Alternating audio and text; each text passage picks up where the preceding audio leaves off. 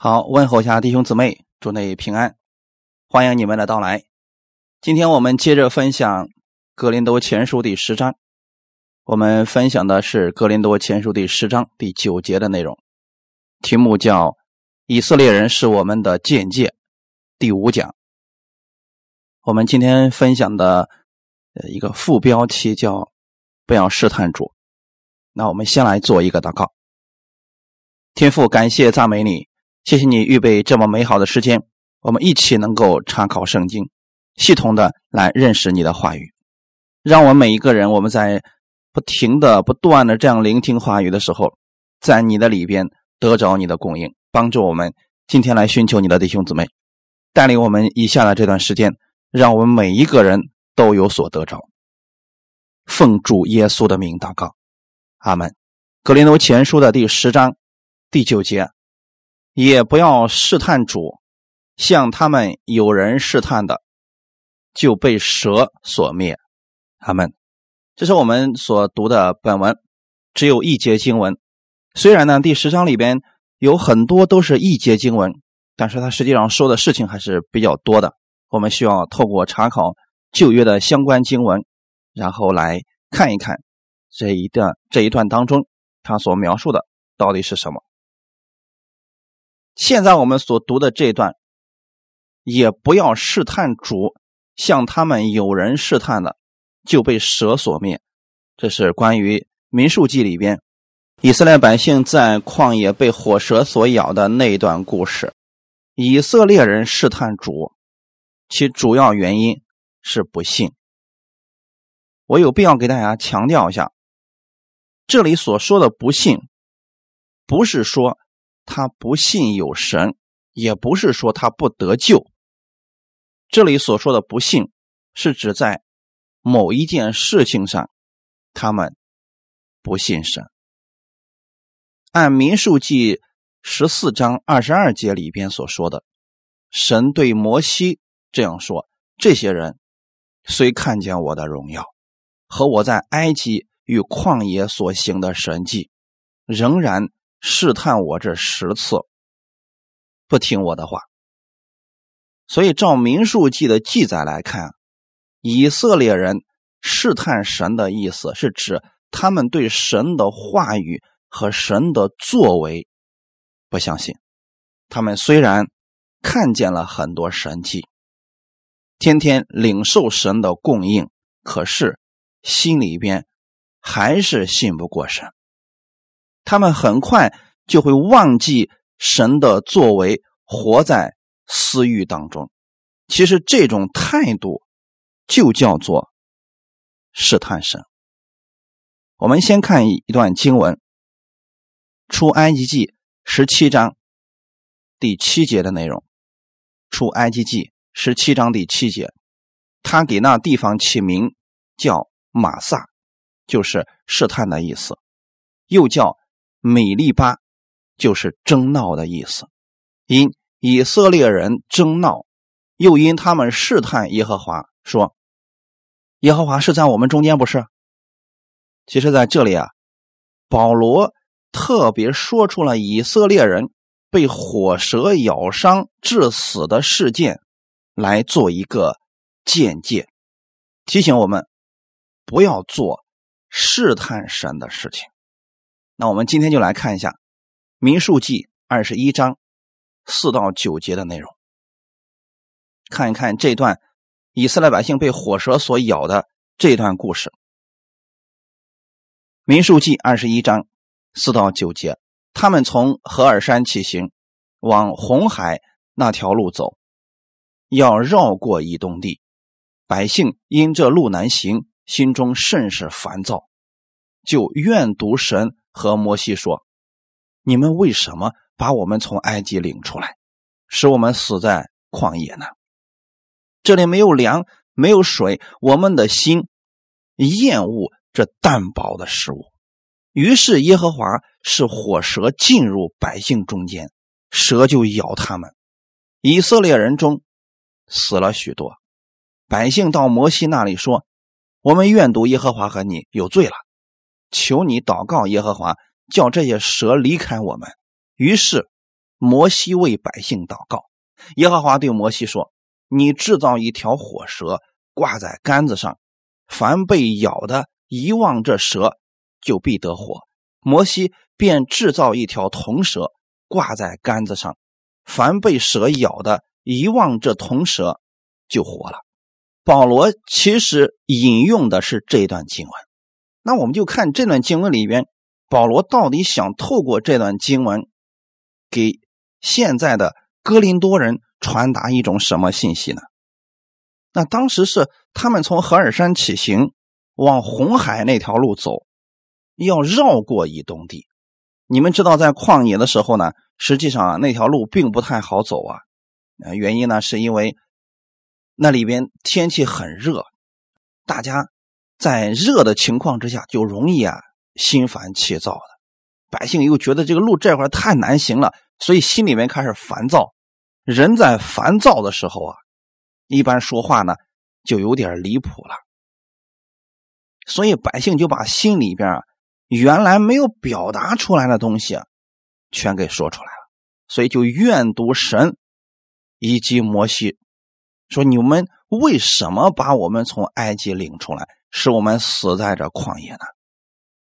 弟兄姊妹，这是以色列百姓心里边对神的一个认识。他们认为呢，神你为什么把我们救出来，叫我们死在这个旷野呢？我们没有让你们把我们救出来呀，好像这一切都是神的错。那弟兄姊妹。你们有没有想过呢？我们的神真的是让以色列百姓出来，让他们死在旷野吗？好像并不是这样的。弟兄姊妹，当时神跟亚伯拉罕所立的约，以及到后来的时候，神告诉了摩西，都是说我要把你们从埃及领出来，使你们进入流奶与蜜之地。但是你看，现在这群百姓对神是怎么说话的？他们忘记了神对他们的应许，他们却认为呢，神你把我们从埃及领出来，就是要让我们死在旷野。那这并不是神的心意啊！而且他们对神所供应的最好的东西啊，看不上。弟兄姊妹，你们看到了没有？他们说我们的心。厌恶这淡薄的食物，那么现在以色列百姓到底厌恶的是什么呢？马拿。这个马拿是神把最好的供应给了以色列百姓，可是以色列百姓却认为这是淡薄的食物，就是没有味道，我们不喜欢这个东西。其实这看起来好像并不是太严重的事情。第六节紧接着就说了啊，耶和华使火蛇进入百姓中间，蛇就咬他们。那弟兄姊妹，如果照一些人的说法说啊，如果我们现在不听神的话，那神就会用各种方式来管教我们，而管教的方式就类似于以色列百姓不听话，那么神就放蛇就咬死他们。今天有许多人把神是想成了这个样子，那弟兄姊妹，我们的神真的是这个样子吗？真的是你只要不听话就放蛇咬死你？透过环境、透过意外、透过一些问题，最后让你死吗？好像也不是这样的呀。那我们怎么样来透过这段经文看到神对以色列百姓的心意呢？其实以色列百姓能够这么去做，完全是因为他们根本就不相信神能给他们供应好的，所以他们才会如此去试探神。就像刚才我们一开始读的经文一样，难道耶和华能够把这个所有的肉都弄出来给我们吃吗？他们不相信啊，说难道神能在旷野里面让我们吃肉吗？他们根本就不相信神有这个能力，虽然过去见过许多神迹，还是不相信。那我以前给大家讲过，说这段经文呢，实际上是以色列百姓厌烦神给他的供应，所以神收开了他的手。第六节说的是耶和华使火蛇进入百姓中间。圣经当中啊有很多这样的一些词，耶和华使什么什么临到以色列百姓身上，就像今天这个句子的结构是一样的。耶和华使火蛇进入百姓中间，死了很多人。那么在这里面，实际上神要表达的意思是：当你们试探我的时候，当你们不相信我、不要我的供应的时候，我今天让你们看一下，如果你离开了我的供应，你会是什么样子？如果我真的照你们口中所说的给你们成就的时候，结果会是什么样子的？所以神呢，收开了他的手。那么那些保护就没有了。火蛇其实一直都在旷野当中，当神的保护一拿开，火蛇就进去了，开始咬他们了。所以弟兄姊妹，今天我们很多人呢，我们是觉得啊，神医治我了，神成就了我的某个祷告，然后我觉得哎，神特别好。可是我们在平安的时候，我们好像看不见神的作为一样。实际上我们在平安的时候。在没有事情的时候，我们更应该感谢我们的主。你看，今天这里，当神收回他的手，允许这事情发生的时候，不再保护百姓的时候，蛇就咬他们了。那个时候，百姓知道错了，就说：“我们愿赌你和耶和耶和华和你有罪了，求你祷告耶和华，叫这些蛇离开我们。”这恰恰是我们人性最直接的表现。我们多数人在平安的时候，我们觉得。哎呀，没有你给我的供应，我照样可以活得很好，甚至会试探神。神真的能为我成就这个事儿吗？我才不信呢。但是有一天，真的等一些不好的事情临到的时候，我们开始向神祷告悔改，说主啊，你帮助我，你带领我，你医治我。我们那个时候，我们向神去祷告了。但你有没有发现，无论是旧约还是新约？还是现在的我们，只要你是真心去寻求神，神总是接纳我们的。只要你不是怀着试探的意思，神总是会给你成就，甚至比你想的那个更好。但是试探的时候，神一般不会给我们成就，因为是抱着试探的心，就是不信。保罗现在想透过这段经文是告诉哥林多人：你们如此去试探神。怀疑神、违背神的话语，你们究竟想干什么？难道真的想让神不再供应你们、不再保护你们，让你们去过像过去一样的生活吗？当人心里边试探神的时候啊，他就会忽略神的作为，甚至忘记神的作为。我们看一段经文。诗篇七十八篇八到十一节。诗篇七十八篇八到十一节。不要像他们的祖宗，是顽梗悖逆、居心不正之辈，向着神心不诚实。以法莲的子孙带着兵器，拿着弓，临阵之日，转身退后。又忘记他所行的，他们不遵守神的约，不肯照他的律法行，又忘记他所行的，和他显给他们奇妙的作为。弟兄姊妹，你们看见了什么？在诗篇七十八篇里面是要给我们做一个警戒，说不要学习以色列百姓。他们是顽梗悖逆、居心不正之辈，向着神心不诚实。神并没有说你们的行为改好了，我就觉得你很诚实。神是看重我们的心，看我们的心到底是不是相信他。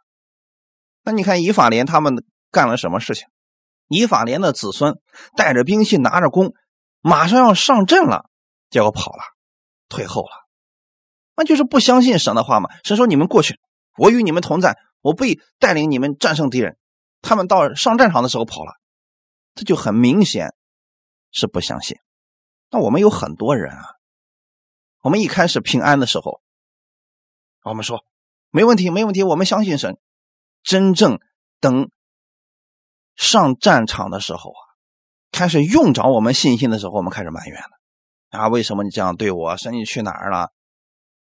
其实这个时候才是你平时所领悟的那些真理用的时候。那以法莲的子孙们，真正让他们去实行神的话语了，他们跑了，临阵脱逃了。其原因是什么呢？他们不相信神的约定，所以不肯照他的话语去行啊。那神对他们的最后的评价是：他们忘记他所行的，还有显给他们奇妙的作为。所以弟兄姊妹，我们不要忘记神的作为了。你不要去想我过去的失败，你要想的是过去神怎么样去带领你的，神怎么样去带领亚伯拉罕、带领以撒、带领雅各、带领之前的那些圣经当中的人。同时，我们也要相信神今天不会背约，他不会说丢下我们不管的。我们千万不要心里边试探神。就说我就不信了，你还能给我成就这个事儿？其实这就是试探啊，不相信。我们来看一段经文，其实试探呢，它不是从神来的，试探那是魔鬼的心思。我们一起来看一段经文，《马太福音》第四章一到七节，《马太福音》第四章一到七节。当时耶稣被圣灵。引到旷野，受魔鬼的试探，他进食四十昼夜，后来就饿了。那试探人的近前来对他说：“你若是神的儿子，可以吩咐这些石头变成食物。”耶稣却回答说：“经上记着说，人活着不是单靠食物，乃是靠神口里所出的一切话。”魔鬼就带着他进了圣城，叫他站在殿顶上，对他说：“你若是神的儿子，可以跳下去，因为经上记着说，主要为你吩咐他的使者，用手托着你，免得你的脚碰在石头上。”耶稣对他说：“经上又记着说，不可试探主你的神。”我相信这段经文大家都很熟悉。我想今天借着这个机会呢，给大家解开其中的一些启示。当时是指的是耶稣刚刚被圣灵呃受了圣灵的洗之后啊，耶稣就被圣灵就引到旷野去了。我们先解决第一个问题：耶稣为什么去旷野？其实我们能想得出来，旷野的那段路程，那一定是不好走的路程。今天我们读的以色列百姓在旷野的那段路程，实际上他们失败了。那是以色列百姓失败的例子。那现在耶稣为什么去旷野呢？他要担当我们的软弱，我们做不到的部分，他要替我们完成。所以那段痛苦的、孤独的。那段软弱的路，耶稣替我们走过了。以色列人在那里失败了，但耶稣在那里得胜了。所以，我们不必效法以色列人，学他们的样子。我们要以耶稣基督为榜样，因为他胜过了旷野的那个环境。阿门。这是耶稣为什么去旷野的原因。那么，第二个原因呢？他要接受魔鬼的试探，为什么耶稣要接受试探呢？而且还是接受魔鬼的试探呢？那我们现在想想，我们如果去相信耶稣，我们总得知道耶稣他有多大的能力吧？所以啊，在那个时候呢，耶稣就先胜过魔鬼的这些试探。也让我们有信心。哎，你们不要觉得说魔鬼有多可怕，有多厉害。那都不算什么。我能够胜过他，而且呢，耶稣也真的胜过了魔鬼的所有试探。他进食四十昼夜的时候啊，那时候就饿了，那就证明身体上最软弱的时候，魔鬼知道了，也看见了，所以啊，那个试探人的近前来试探，就是不相信他能胜过。其实这时候魔鬼的意思是，你看以前都多少人失败了，夏娃失败了，亚当失败了，以色列百姓失败了。你如果是神的儿子，你就吩咐这些石头变成食物吧，来证明一下自己，证明一下你是神的儿子。可是耶稣呢，他知道自己是神的儿子，所以他对试探的这个魔鬼回答的意思是：人活着不是单靠食物，他没有否定人不需要食物。所以弟兄姊妹，今天我们活在这个世界上，你千万不要搞自己很属灵。啊，我不是在这个世上活着的，所以我不需要富足，我不需要呃你们的那个给我的夸奖和鼓励，我不需要这些。我们勇敢的承认，我们需要这些，我们需要从神而来的供应能力，我们也需要人给我们带来的鼓励安慰，这些都是我们需要的。但是不单单是这些，最重要的是，我们还要靠神口里所出的。一切话语，所以耶稣他并没有上魔鬼的当，说啊，那我想透过把石头变成食物，我证明一下我是神的儿子。他没有这么上当。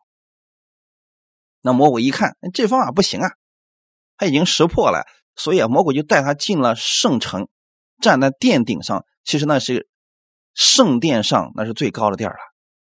那下面全是黑压压的敬拜者。这里边要。说明的是什么呢？人的权利的问题。那你如果从这儿跳下去，所有的人呢，他都会敬拜你，而且呢，你从这儿跳下去，你的父啊不会把你给忘记的，他会用手托着你的，免得你的脚碰在石头上。弟兄姊妹，如果真的耶稣这么做了，那就叫做试探他的主了。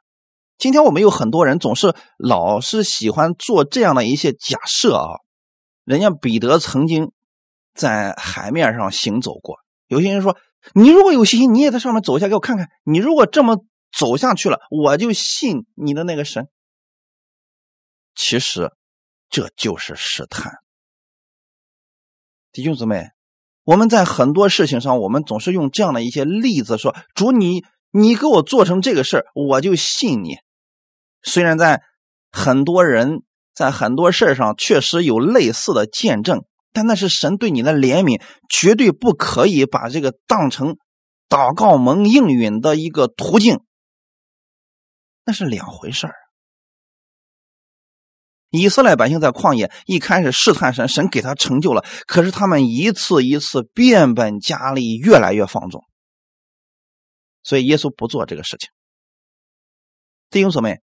我们今天不要用试探的这种方式来让神给你成就某一件事情。比如说，今天魔鬼对耶稣说：“你从这跳下去吧。”你看，你的经上不都说话了吗？他不会让你死的，他会保护你的，他会拖着你的脚的。哎，你没事的。那如果我们相信这个话呢，那就真出问题了。魔鬼是断章取义。前后文说的根本就不是这个，所以我们一定要分辨出来。如果今天你信心再大，你从楼上跳下来，你说没事我的主会接着我的，你依然会死的。这其实就是试探。所以耶稣对他说：“经上又记着说，不可试探主你的神。”耶稣就已经看透了魔鬼的这个心。弟兄姊妹，这也是让我们。胜过魔鬼试探的方法，经上记着说。所以耶稣知道圣经，我们也需要对神的话语，至少你得做到一点，你得知道。你虽然记不住，但是你至少读它多少遍之后，你心里有印象了。等你有需要的时候呢，那么圣灵就会提示你，就会让你相信某些话语。耶稣为什么接受试探呢？我透过一段经文给你们来解开。希伯来书的第二章十八节，希伯来书第二章十八节，他自己既然被试探而受苦，就能搭救被试探的人。这是给我们的盼望，弟兄姊妹。耶稣知道我们不可能胜过所有魔鬼的试探，他知道我们的软弱，所以呢，在这里的时候啊。耶稣就说了：“你看我，我能够胜过你，也可以。我能够胜过试探，并且呢，我为这个事情受苦，我就能搭救你。当你掉进网罗、掉进魔鬼的试探当中的时候，我会拯救你。不要灰心，这是我们的盼望，弟兄姊妹。就算你说今天我。”不经意之间，我还是掉进魔鬼的网络了。不要灰心，就算在网络当中，你也要来依靠耶稣，转身去依靠你的神，这才是方法。而不要说：“哎呀，我怎么这么悖逆呢？你看我连以色列百姓都不如啊！”不是呢，耶稣知道你会软弱，所以主导文里边就提到说：“不叫我们遇见试探。”紧接着后面那一句是。救我们脱离凶恶。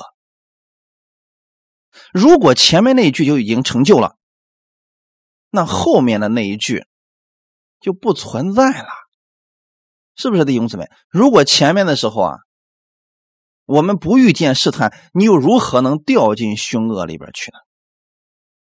那个其实是魔鬼的网络，对不对？他专门给你设了一个网，要把你套住。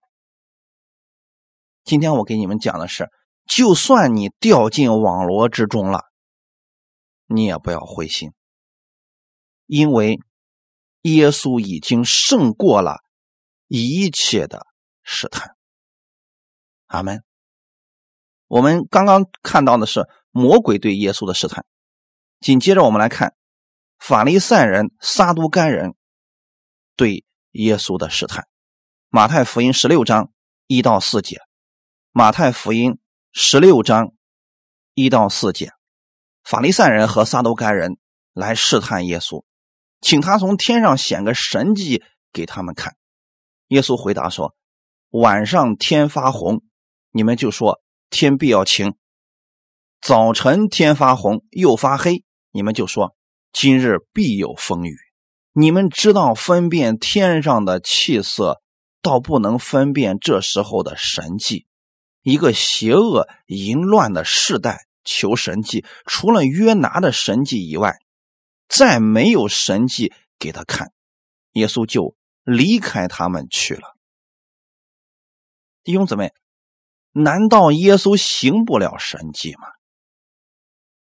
所以第一节的时候啊，这里提到法利赛人和撒都该人，我呢先给大家讲一下这法利赛人。他的特点是什么？圣经当中所提到的法利赛人，实际上是一个对自以为意的这些人的一个一个表达吧。提到这些法利赛人，你应该知道，说他们是以守律法为主，然后自夸骄傲，就这样的一个存在。那么撒都该人呢？撒都该人实际上对神过去的那些话语，他是部分性的相信，就他不相信复活呀。他相信说这个东西从我理性上能过去了，我就相信。这点上呢，不如法利赛人。法利赛人虽然教条化，但他至少还是相信复活的。现在的问题是，这两种人，他们都来试探耶稣，就说：“耶稣啊，你从天上给我们显个神迹看看呗。”这是什么意思呢？我今天用另外一个表达方式来告诉大家：“哎，耶稣啊，来弄个神迹看看。”弟兄姊妹，你们觉得这样的一种说话方式，他是真心想看耶稣有什么能力吗？不是，他不是真心寻求的，就像把耶稣当成耍猴子一样，来来来，弄个神迹看看，来显个呃变个戏法给我们看看，乐呵一下，这就叫做试探。那么耶稣一看就知道他们的心是什么样子了，耶稣回答说：“晚上天发红，其实给他们讲的是一些自然现象。晚上天发红，你们就说了天必要晴，就是你们连这个自然现象都能看出来。你能分辨天上的气色，倒不能分辨这时候的神迹。其实他们是知道啊，弟兄姊妹，他们压根就不是真心寻求的人，他们就是说，来来来来，耶稣来来个神迹看看。”所以耶稣看出了他们这个心的时候，就说了：“一个邪恶淫乱的时代求神迹，没有，不是说耶稣不能行神迹，是因为他们的心根本就不是真心寻求神迹，他们只是闹着玩的。所以耶稣说，除了约拿的神迹，为什么这个时候耶稣要提到约拿的事呢？约拿到底有什么特点呢？其实约拿跟法利赛人和撒都干人一开始的时候啊，有的一拼。我说的意思是什么呢？约拿一开始啊，神给他的话语他压根听不进去，他是照着自己的意思去行啊。神说：“你去尼尼微去拯救我的百姓。”他说：“我不去，那群百姓就该死。”很明显，他对神的话语是持有怀疑的态度。他知道神能够拯救那群人，可是他就是不想去。所以，就像今天的法利赛人和撒都该人来找耶稣一样，来来来，行个神迹。他明明知道耶稣是能行神迹的，可是就是就类似于说，你来一个给我们看看呗。所以耶稣说啊，除了约拿这神迹，说约拿一开始他确实不愿意听神的话语，可是后面的时候啊，他改变了。三天三夜在鱼肚子里边，鱼哪是改变了，人家的改变啊，三天就回转了。耶稣的意思是，你们都这么久了，什么时候回转呀？只要你回转了，你就能够看到神迹了。如果你们的心不回转，行再多的神迹，你们也会有理由说这是巧合。啊。哎呀，这个是碰巧给遇上了啊！这是医生的功劳啊！这是某某帮忙的结果，你总会有很多借口。除非你心转向神的时候，就像约拿一样，我愿意去尼尼微，他的心转向主了，然后神就把他带领到正确的地方了。所以耶稣一看这群人啊，压根就不是寻求的心。他就是试探，所以耶稣就离开他们去了。在这里呢，也是给大家一个智慧：遇到试探的人，没必要给他们多讲什么，直接离开即可。当人怀着试探之心的时候，即便你行出神迹，他们依然不会信，甚至会在其中找把柄。所以，我们的基点。是以信开始，而试探是以不信开始。看一段经文，《罗马书》第一章十六到十七节，《罗马书》第一章十六到十七节。我不以福音为耻，这福音本是神的大能，要救一切相信的，先是犹太人，后是希利尼人，因为神的意正在这福音上显明出来。这意义是本于信，以至于信，如经上所记，一人因信得生。好，这段经文其实是告诉我们，我们的信仰是以信开始，以信结束。神的意在福音上显明出来，怎么显明出来？是靠着你的信。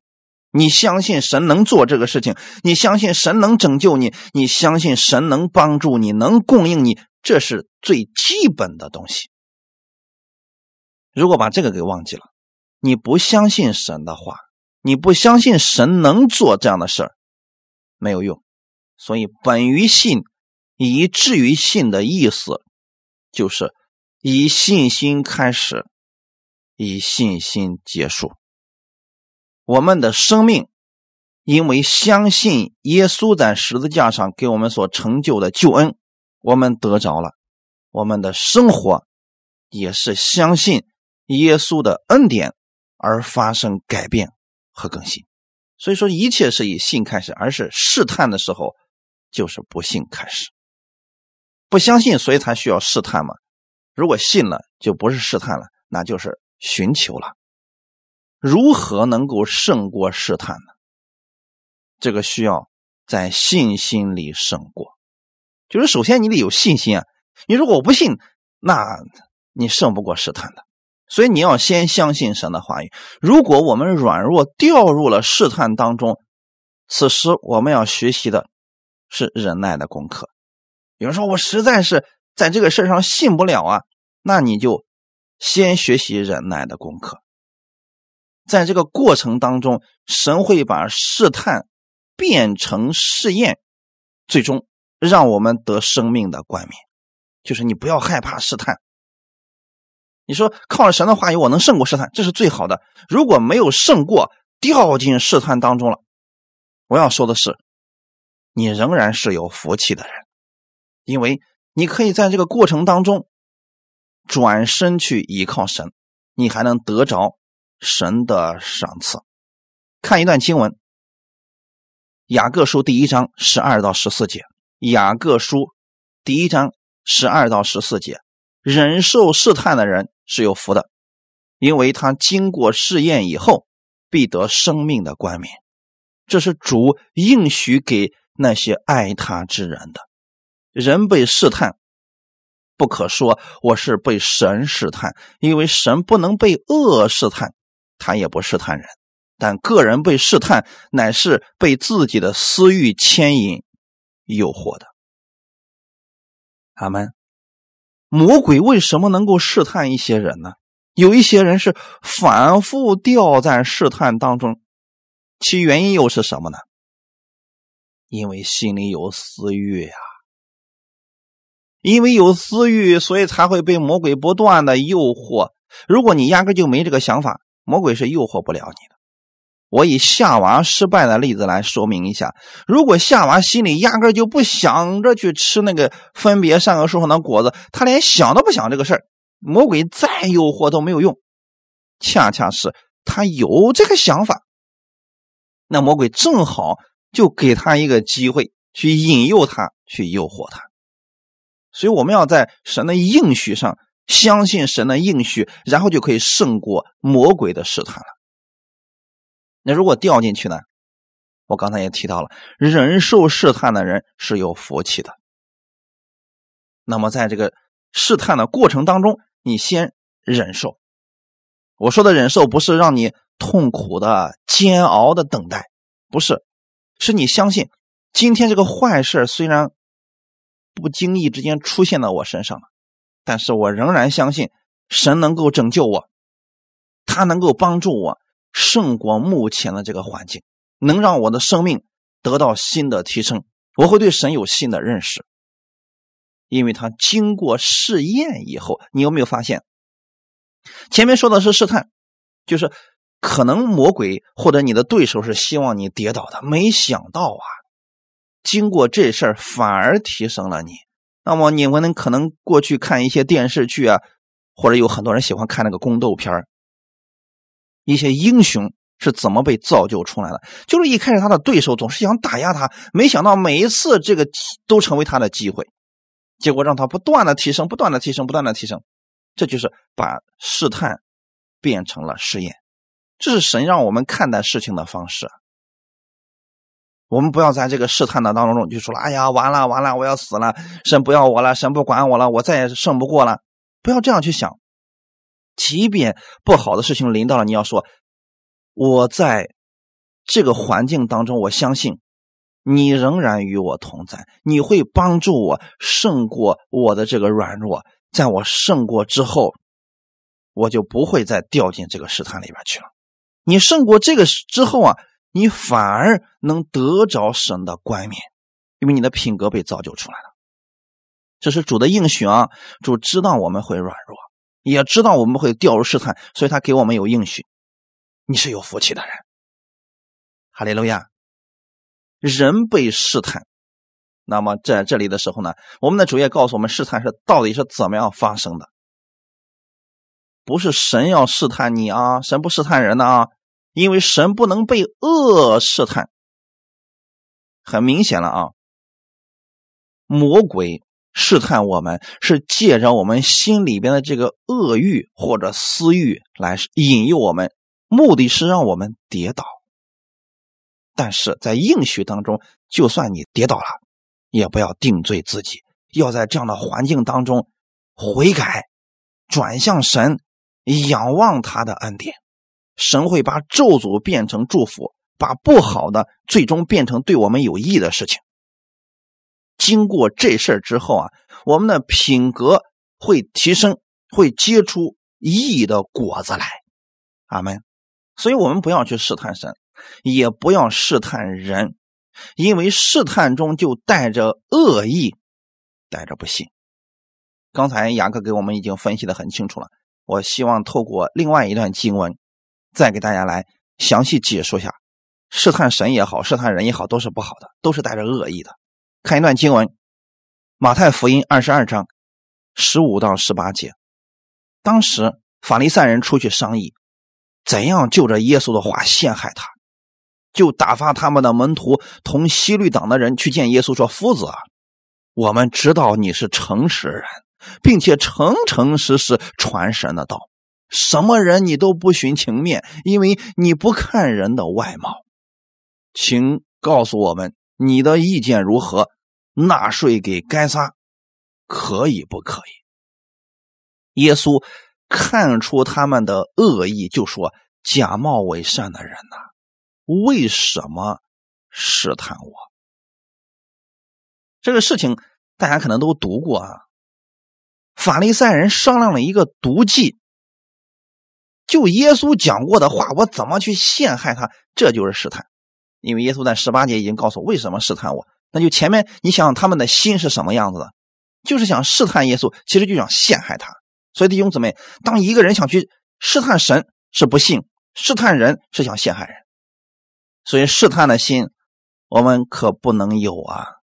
他们一开始装的挺像的，见耶稣说：“哎呦，我知道你是诚实人，我知道你传神的道啊，我知道你不徇情面，我知道你不看人的外貌。”先夸他一番。然后给他下了一个套，说：“那请你告诉我们，纳税给该撒可不可以？”那这时候耶稣如果没看出他们的这个计策的时候，你无论怎么回答，你都会掉进他们的圈套里边去。如果耶稣说不用给该撒纳税，那么好了，你已经犯了地上的这个法律了，那么他们就可以告给告你说啊，这个人他不遵守呃该这个凯撒的这个意思。要违背你的意思，弟兄姊妹，如果耶稣说需要向凯撒纳税啊，那么那些人就说了：“你看看，你不都得听着这个该撒的意思吗？你为什么还让我们听你的意思呢？”所以这是一条毒计啊！耶稣看出了他们的恶意，其实就是耶稣知道他们是试探，所以就说假冒伪善的人呢，为什么试探我？这时候耶稣的智慧又一次的彰显了出来，说。拿一个银钱给我看，告诉我那上面的像是谁的？他们说是该撒的。然后耶稣说：“那好吧，把该撒的给他，把我的给我。我又不是跟他来抢这个世上的国的，他造的东西就给他好了。”耶稣非常清楚的回答了他们的这个试探，没有被试探给辖制住，反而胜过了。所以我要再次强调一下。试探人的实际上是被自己的私欲充满了。为什么法利赛人要试探耶稣？是因为自己里面那个私欲，他们觉得耶稣抢了他的羊，觉得自己的地位受到威胁了，所以他要想试探耶稣，要陷害他。弟兄姊妹，当一个人里边充满私欲的时候，他是最容易掉进魔鬼的试探当中的呀。甚至有时候呢，当人被这个试探。被这个恶意充满、被私欲充满的时候，他甚至可以做到对自己无益的事儿、对他人无益的事儿，他也干。就说损人不利己的事儿，他也能干。弟兄姊妹，这是我们一定要切记啊，不要被魔鬼的这些东西给迷惑住了。我们看一段经文，《诗篇》七十八篇十八到二十节，《诗篇》七十八篇十八到二十节。他们心中试探神，随自己所欲的求食物，并且妄论神说：“神在旷野岂能摆设筵席吗？他曾击打磐石，使水涌出，成了江河。他还能赐我们粮食吗？还能为他的百姓预备肉吗？”啊，弟兄姊妹，你们你们有没有发现，这些百姓的心里边，他真是不相信神呢，而且是真的被私欲充满了。他们心里边试探神说，试探神的时候是不信神，我给大家分享过了。然后呢，他不信神的时候，他又被私欲充满了，所以就随自己所欲的求食物。那你真的想吃肉，你能不能对神正常点说话呢？他们妄论神，妄论的意思就是我想怎么说神，我就怎么说他。他们怎么说的呢？神在旷野岂能摆设筵席吗？这个反问句啊，就是今天以色列百姓来到神面前说：“你真的能够在旷野让我们吃着肉吗？”那如果有一个人找你办事还说的是反问句，你是不是也挺烦这个人的？比如说有一个人他需要你帮忙，说你有那个能力能帮着我吗？那如果你遇到这样的人，你还要帮他吗？所以弟兄姊妹，我们真的寻寻求别人的帮助，那我们应该有一个谦卑的心，一个寻求的心，说我这边真的有问题，我需要你的帮助。但是我们最烦的就是那群人，我就看着你没这个能力帮助我，你差得远呢，我就不相信你能帮助我。那这样的人，我们就说，如果是我们有个性，我们说好，那我不帮你了。其实以色列百姓在旷野里边十次就这样妄论神呐，而且他还说的很清楚。你看二师姐说什么呢？你曾经不是击打磐石让水流出来成了江河的吗？但是那又怎么样呢？你还能给我们粮食吃吗？你还能给我们肉吃吗？哇！你去，你想想这群百姓，他真的是这个被私欲充满的人，他里面充满了恶意啊。而这些事儿，都是我们的见解。现在哥林多人对保罗的心思就是这个样子的。保罗，你不是建立了哥林多教会吗？啊，你不是神的仆人吗？你多能呀！啊，你有什么能力？你告诉我，让我们必须听你的。结果你看看啊，现在保罗如果遇到这群人，他完全可以撇下这群人不管他，但是。保罗还是劝他们说：“不要学习以色列人在旷野的那样的方式去试探神。你们这样对我说话，那不重要，重要的是你们心里信不过神呐。这些事都是我们的见解，因为对我们毫无益处，所以神不愿意我们像以色列百姓一样去行啊。如果你真的想吃肉，你就向神祷告说：“主啊，我们想换一换口味。我们一直吃马拿，我们觉得肚子里面都没有肉味了。我们想吃点肉。我相信你能给我成就的，请你帮助我们。你有寻求的心，神也是会给你的呀。可是为什么要像以色列百姓那个样子？我就不信了。你能让磐石出水成为江河？难道你还能赐下粮食？你还能让肉给我们吃吗？”哇，这这是个问题啊，弟兄姊妹，所以我们要先相信神。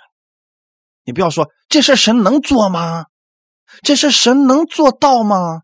啊，如果你有这样的心，我建议你先别祷告，因为你这是试探神。只有有一天你觉得说，我相信你能做到这个事儿，请你帮助我。